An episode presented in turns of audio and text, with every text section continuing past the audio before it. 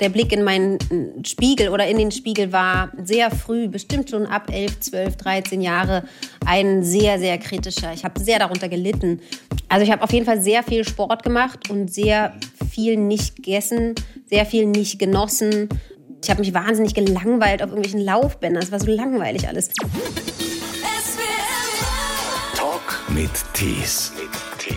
Caroline Herfurth ist eine der meistgefragten Schauspielerinnen in Deutschland und zum dritten Mal hat sie jetzt auch gleichzeitig Regie geführt.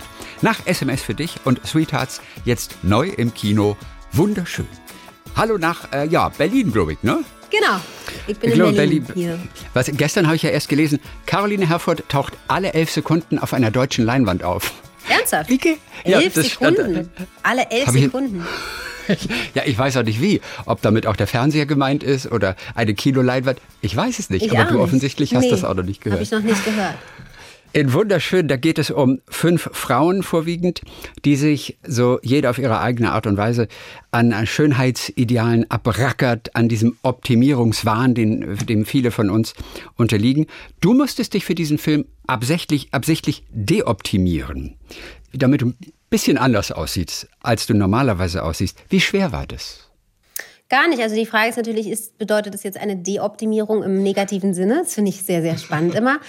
Ich habe einfach 10 Kilo zugenommen, ähm, weil die Figur, die ich gespielt habe, die Sonja, hat vor acht Monaten ein Kind bekommen. Das heißt, ähm, die, um sozusagen diese Körperlichkeit in echt zu erzählen, wollte ich einfach auch in echt so aussehen. Wir haben trotzdem ein wenig nachgeholfen, was die Spuren am Bauch angeht, weil wir einfach möglichst ähm, ja, da wahrhaftig eintauchen wollten. Und diese Spuren, die hatte ich nicht und deswegen haben wir die gebaut. Aber die 10 Kilo und ähm, eben auch alles, was dann die, die Körperform angeht, die wollte ich einfach ähm, haben für diesen Film. Und ähm, ja, das ähm, habe ich gemacht. Das war gar nicht schwer. Das war ganz, das war sehr lecker. Ja, Erstmal. das glaube ich. Mit was? Reden wir von Pizza, Pommes, Schokolade? Wie hast du es Einfach möglichst alles, möglichst niemals über drei Stunden nichts und ähm, möglichst viel am Abend. Es war sehr gemütlich. Man sollte sich nämlich auch nicht so viel bewegen. Äh, dann wird es allerdings irgendwann ungemütlich, weil ich bin ja ein Mensch, der sich wahnsinnig viel und gerne bewegt und eher schlecht stillsitzen kann und sich sehr mobil bewegt. Ähm, und tatsächlich wird es dann eher ungemütlich, wenn man merkt, so, pff, äh, mir fällt es schwer, mich zu bewegen oder schwerer. Aber ähm, weil ich einfach eingerostet bin, weil ich mich jetzt schon so lange nicht mehr bewegt habe. Aber ja, also es war tatsächlich, ging erstmal darum, sich zu verlangsamen, wenig zu bewegen und sehr, sehr viel, möglichst viel zwischendurch zu essen. Und die Frage, die du natürlich immer wieder bekommst, wenn Leute das hören oder lesen, dass du 10 Kilo auch noch mit Absicht draufgepackt hast, wie kriegt man die idealerweise wieder runter? Wie lange hat es bei dir gedauert? Also ich weiß gar nicht, ob ich die runter habe, ehrlich gesagt. So. Ich glaube nicht. Du, du hast es nicht mal mit Absicht versucht sogar. Du hast dich Ja. wohlgefühlt mit den 10 Kilo mehr.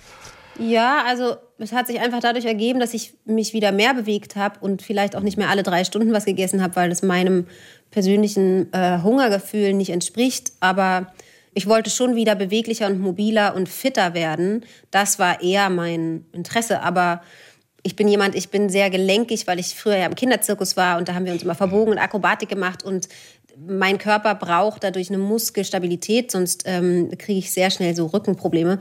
Und ähm, das war so eher so, dass ich wollte meine Stabilität zurückhaben. Aber ansonsten, das, ob ich da jetzt vier Kilo, fünf Kilo mehr wiege oder nicht, also ich bin definitiv bestimmt noch nicht da, wo ich vor dem Film war. Und das ist mir ehrlich gesagt relativ wurscht. Aber das war wahrscheinlich nicht immer so. Äh, die beiden großen Stichworte sind dann ja immer Body Positivity, Self-Love, immer alles schön Englisch. Ne? Ich bin da auch gar nicht so, ehrlich gesagt. Ich, mir geht es eher darum, also ich habe mich sehr, sehr lange in meinem Leben damit beschäftigt, ob ich richtig aussehe ähm, und wann man richtig aussieht. Mein, der Blick in meinen Spiegel oder in den Spiegel war sehr früh, bestimmt schon ab 11, 12, 13 Jahre, ein sehr, sehr kritischer. Ich habe nur die Dinge gesehen, die falsch waren und schlecht waren und die zu verändern, sich zu verändern galten und habe sehr darunter gelitten, wenn Dinge nicht in die, das Ideal gepasst haben oder in die Schablone, die ich direkt über den Körper rübergelegt habe, wenn ich in den Spiegel geguckt habe. Und das hat einen großen Leidensdruck erzeugt bei mir. Ähm, und so, ich würde sagen, mit Mitte 20 habe ich angefangen, mir Gedanken zu machen, ob ich tatsächlich gerne die Sachen mache, die ich mache, oder ob ich sie nur mache, um eben in irgendeine Schablone reinzupassen und wer ich eigentlich da selbst bin, was eigentlich, ab wann habe ich eigentlich Spaß?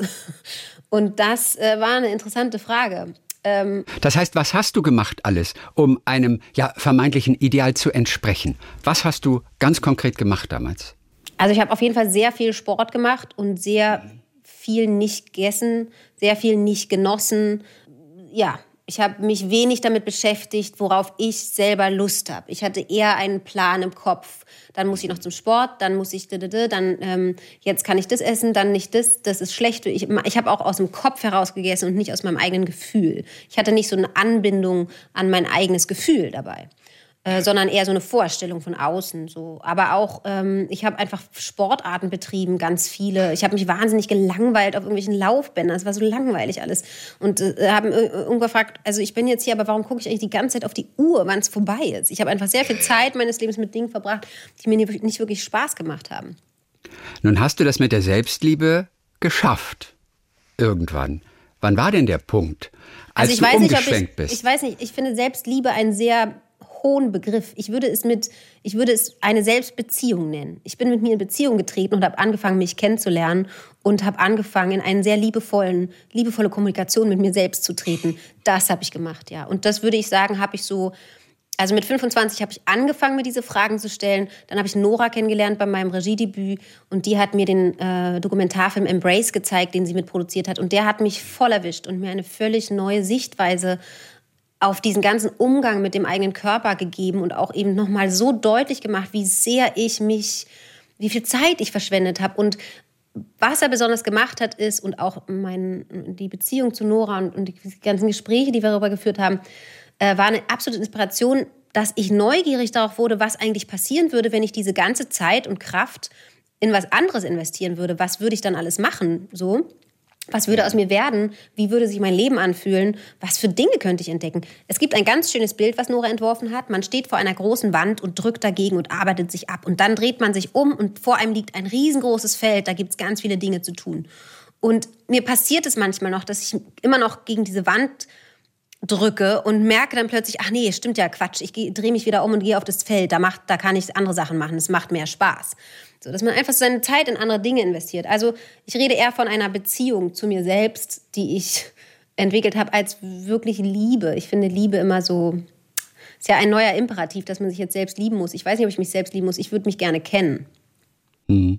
Also in dem Film ging es auch darum, dass, glaube ich, 90 Prozent aller Frauen mit ihrem Körper, ihrem Aussehen unzufrieden sind. Ne? Und welche Gründe äh, stecken denn dahinter? All das wurde in diesem Dokumentarfilm ja untersucht. Ja. Äh, da war Nora mit äh, Produzentin. Nun lernen wir auch aus solchen Filmen zum Beispiel, dass man tatsächlich seine Denkmuster, die dem Ganzen zugrunde liegen, wie Muskeln trainieren kann im Prinzip.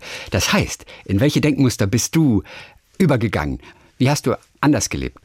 Oh, ich habe einfach mich mit anderen Dingen beschäftigt. Ich habe einfach wirklich tatsächlich angefangen, mich, ich wurde sehr neugierig sozusagen, wann, also die Frage war sozusagen, wann fange ich an, mich wohlzufühlen? Es ist ja die Frage, mit welchem Blick gucke ich auf mich? Gucke ich und bin unzufrieden und sehe ein Defizit oder gucke ich und frage mich, okay, was kann ich? Was will ich? Was, äh, was ist es, was was ist meins, was macht mich selbst aus, ne? wo will ich hin, äh, wann, ab wann empfinde ich Spaß, was befriedigt mich? Und so weiter und so fort, was schmeckt mir, ganz einfache Dinge.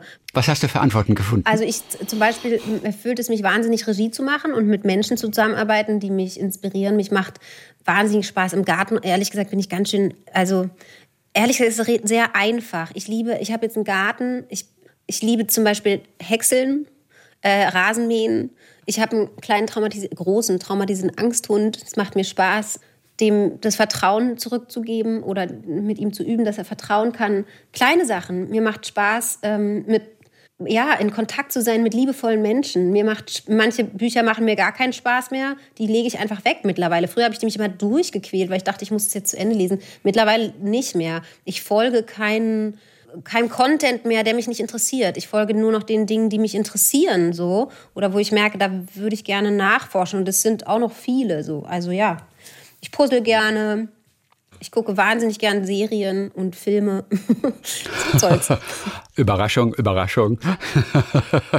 Letzte Serie, die du entdeckt hast, von der du ganz begeistert oh, warst? Es gibt so viele. Die Liste ist endlos. Succession hat mich Succession fand ich großartig. Uh, The Crown, Stranger Things, der Film Emma 2020, also aus dem Jahr 2020. Das ist eine köstliche Komposition. Das ist einfach Afterlife, gucke ich gerade. Und Made, Made auf Netflix, hat mich umgehauen. Die ganzen Reese Witherspoon-Sachen, also Little Fires Everywhere. Es ist wirklich, es gibt so fantastische Sachen da draußen. Es ist unglaublich schön. Ähm, ja. ja.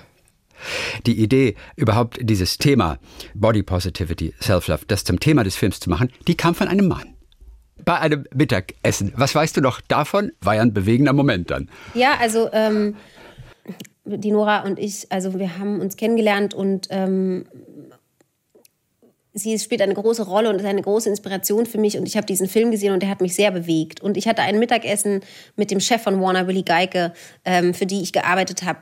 Und der auch mir ermöglicht hat, zum ersten Mal Regie zu führen. Und der hat mich einfach gefragt, was ist es, was dich umtreibt? Was, worauf hast du Lust? Was willst du machen? Was für Geschichten willst du erzählen? Und ähm, so ein, das war ein sehr schönes Mittagessen tatsächlich, wo man sich einfach ausgetauscht hat, was sind die nächsten Themen, was könnten die nächsten Filme sein. Und ich habe ihm eben von Embrace erzählt und dass das so ein Riesenthema. Ehrlich gesagt hat er dieses Thema auch gesagt, das ist, es interessiert ihn wirklich. Was ist das? Was steckt dahinter? Was sind die Gründe? dass so viele Frauen so sehr hadern mit sich. Ne? Was ist der? Das würde, mach doch mal einen Film darüber.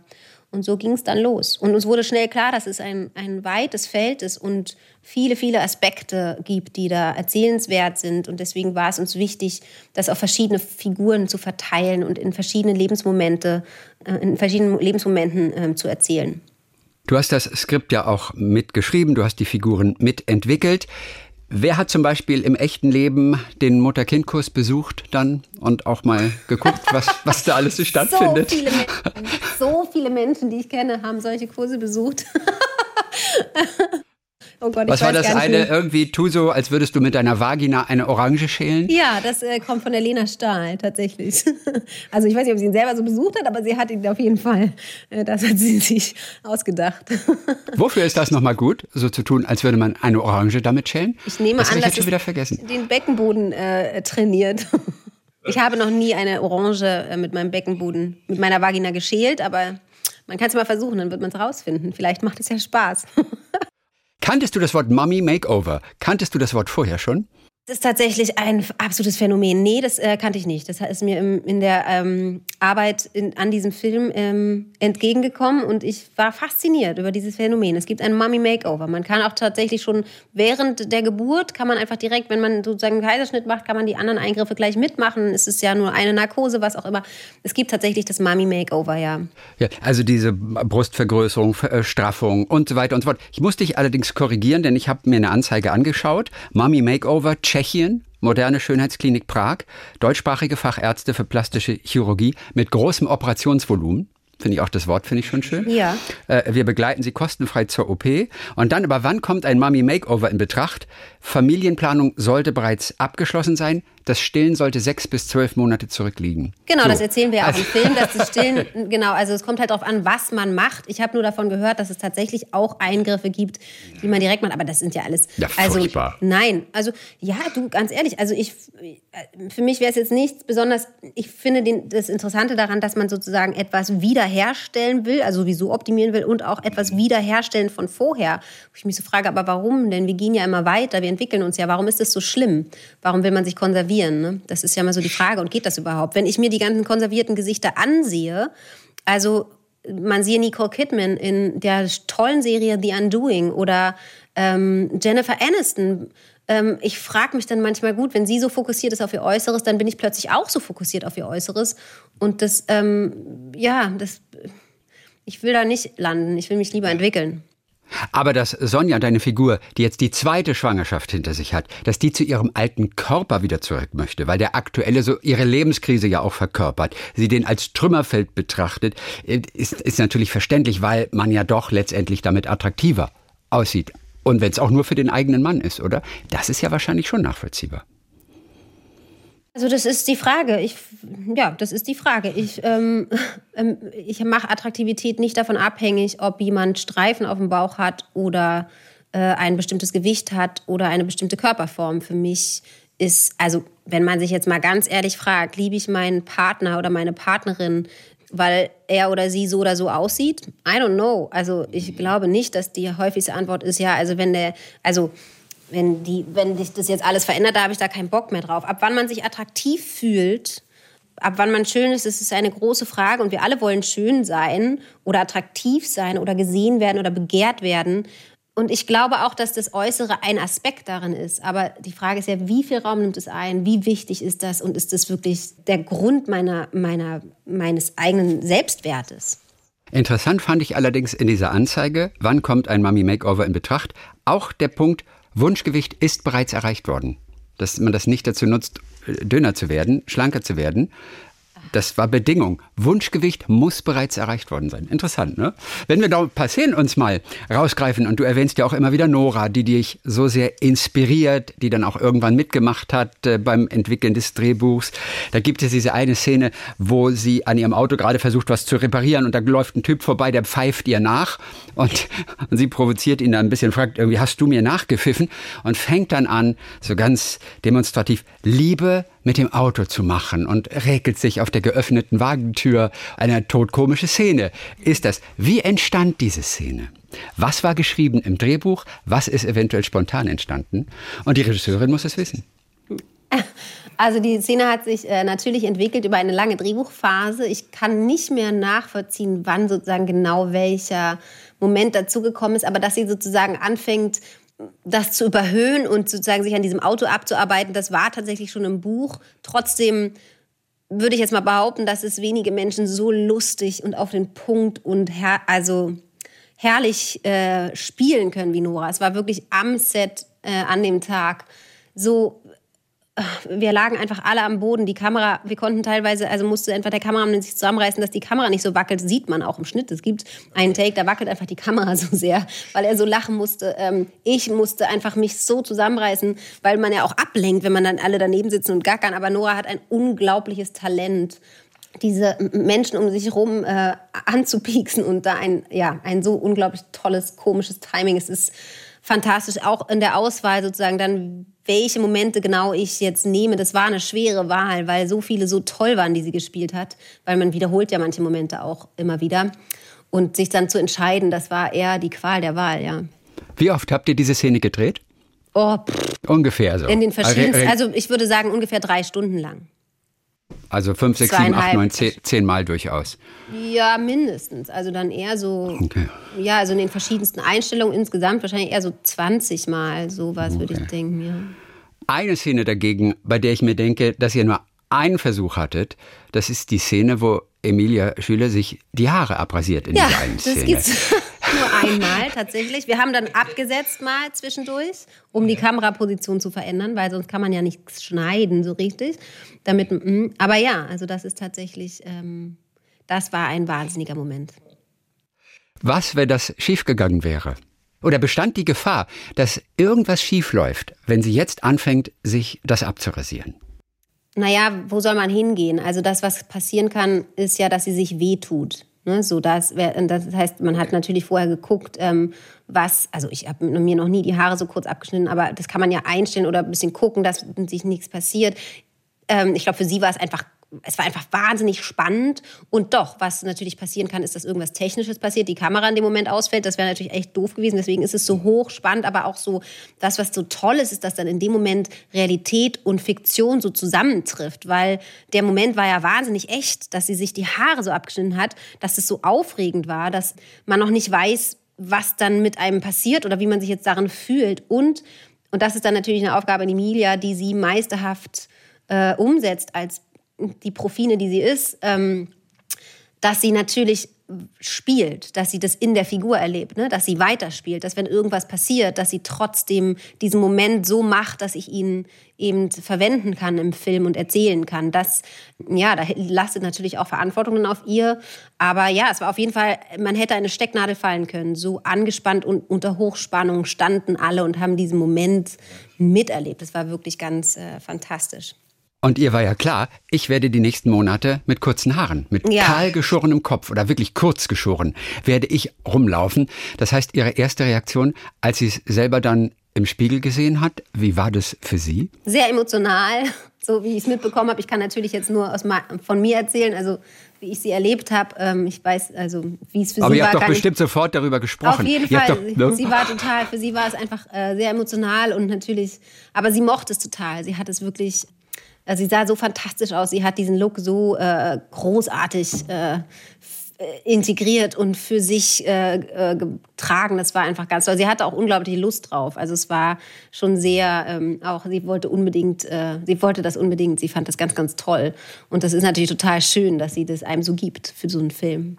Und ihr hattet das wahrscheinlich vorher am Computer schon mal zusammen gecheckt. Nix. So gefotoshoppt. Wie würde das aussehen mit kurzen Haaren? Nicht? Ich habe das nicht gecheckt. Ich weiß nicht, ob sie es gemacht hat. Ich keine Ahnung, aber sie hat es nicht gemacht. Äh, ich habe es nicht gemacht. Nee. Also du hast selber das Skript mitgeschrieben, die Figuren mitentwickelt. Ja, während dieser Zeit, man kann ja nicht drei Jahre lang sich immer nur auf diesen einen Film konzentrieren. Da gab es auch eben diese eine Woche, da hast du parallel auch noch einen Kinofilm, Das perfekte Geheimnis, gedreht.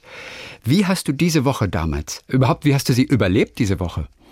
Ja, also den Film habe ich drei Monate lang gedreht. Ich habe nur innerhalb dieser drei Monate eine Woche noch auch noch an dem, aber ich habe die ganze Zeit parallel ähm, äh, gearbeitet, weil ich auch noch Sweethearts rausgebracht habe, parallel wunderschön vorbereitet habe und dabei äh, das perfekte Geheimnis in München gedreht hat. Das geht einfach nicht alleine. Ich habe einfach äh, sehr viel Hilfe. Also ähm, das muss man einfach ganz klar so sagen. Ich habe immer auch gar keine Lust sozusagen oder ich möchte mich nicht so darstellen, dass man das alles unter einen Hut kriegt, weil das ist eine immense Aufgabe und es ist sehr, sehr viel und das schafft man einfach nur mit Unterstützung. Und so war es auch. Abgesehen davon war das perfekte Geheimnis. Wir waren immer an einem Ort, wir waren immer an diesem Studio. Ähm, das war ein, ja genau, ein sehr konzentrierter Dreh. Äh, dadurch war natürlich auch möglich, dass man ähm, auch mal was ähm, am Abend noch mal was. Ne? Ich bin dann nicht sozusagen den ganzen Tag äh, durch die Kälte gerannt und bin völlig tot umgefallen. So. Äh, von daher war das schon auch möglich und wir, ähm, viele Menschen, die an dem Projekt sowohl wunderschön als auch eben das perfekte Geheimnis gearbeitet haben, kenne ich ja schon sehr lange und deswegen ist man da einfach sehr ähm, im Gespräch miteinander und guckt gemeinsam, wie das alles gehen kann. Und trotzdem zwölf Stunden drehen, da will man abends A, entweder noch Text lernen oder nur in die Badewanne. Du bist dann aber erstmal zu Lena und habt dann noch ein paar Stunden in die Nacht geschrieben und dann musstest du noch gut aussehen am nächsten Tag. Also auf jeden Fall habe ich zwölf Stunden Dreh gehabt und dann bin ich ins Hotel gekommen und Lena kam, kam dazu und wir haben uns erstmal sehr, sehr leckeres Essen bestellt, weil ich sollte ja mindestens alle drei Stunden was essen. Habe einfach sehr viel Essen bestellt und dann äh, haben wir da gemütlich gegessen und geschrieben, genau. Aber, und sie hat dann ähm, über den Tag weitergeschrieben und dann haben wir uns abends wieder getroffen für vier Stunden und zusammengesetzt. So, also ja, was die Kollegen und auch die Schauspieler und Schauspielerinnen, mit denen du drehst, auch immer wieder natürlich fasziniert ist, dass du Regie machst und gleichzeitig aber vor der Kamera stehst. Das ist eine Doppelbelastung, die nicht ohne ist. Zum einen hast du den Spitznamen Running Cow bekommen. Ich glaube bei Sweethearts. Wer hat ihn dir gegeben? Hannah. Hannah. Hannah Herzsprung. Hannah Herzsprung. Die ist schuld. Die hat mir die Narbe gegeben bei Sweethearts und Running Caro weil ich immer so hin und her gerannt bin zwischen, äh, zwischen Combo und quasi vor der Kamera. Also es gibt ja immer die Ausspielung, dass man das, was man gerade dreht oder das Bild, was gerade in der Kamera zu sehen ist, sehen kann. Und ich bin halt immer zwischen dieser Videocombo und dem Set sozusagen hin und her gerannt, wie eine Besenkte. Genau, und dann, ähm, deswegen hieß ich dann immer Running Caro. Also er ist entstanden, als ich dabei auch noch ein rosa Tütü anhatte. Dabei ist dann der Name entstanden. Sie kam so aus dem Nachtdreh und sah nur dieses rosa Tütü.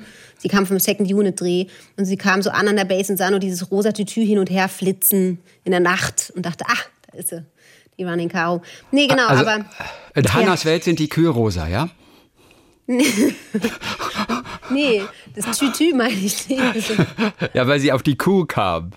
Irgendwie, wo, wo kommt die Assoziation Kuh her?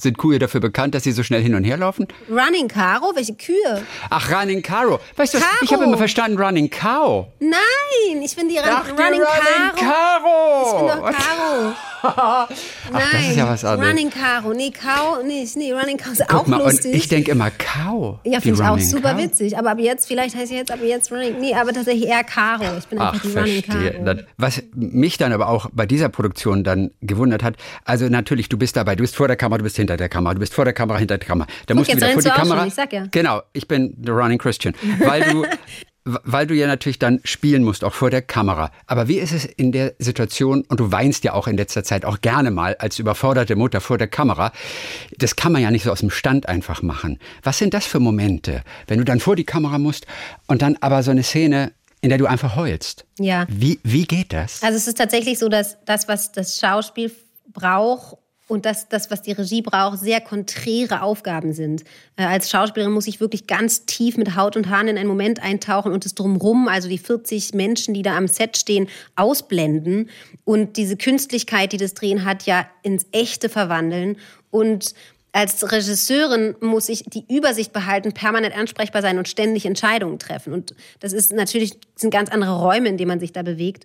Und da die Balance zu halten, ist tatsächlich eine Herausforderung. Und auch hier bin ich ein großer Freund von Teamwork und Teamarbeit, weil ich kann das nicht alleine. Ich brauche einfach Menschen, die mir ermöglichen, da dann auch einzutauchen. Also gerade bei so emotionalen Szenen, mm, dieses Weinen und Nicht-Weinen, das kann man natürlich nicht anschalten und abschalten. Das heißt, meine Stimmung kann dann auch mal getrübt sein oder ich werde dann auch möglichst in Ruhe gelassen oder man hat Dinge vorher besprochen und so weiter und so fort. Also und dann sind die Menschen, die sehr nah an mir dran sind am Set, dann das wissen die natürlich auch und sind da extrem äh, sensibel und. Aber, aber was machst du denn in dem Fall? Äh, sagst du dann erstmal, okay, ich brauche jetzt erstmal sechs Minuten, bevor wir die Kamera anschalten. Dann sitzt du sechs Minuten auf dem Fußboden und sagst, okay, jetzt bin ich soweit für die Szene. Musst kann du dir diese Zeit dann nehmen? Das kann passieren. Sechs Minuten ist lang, es sind dann meistens drei.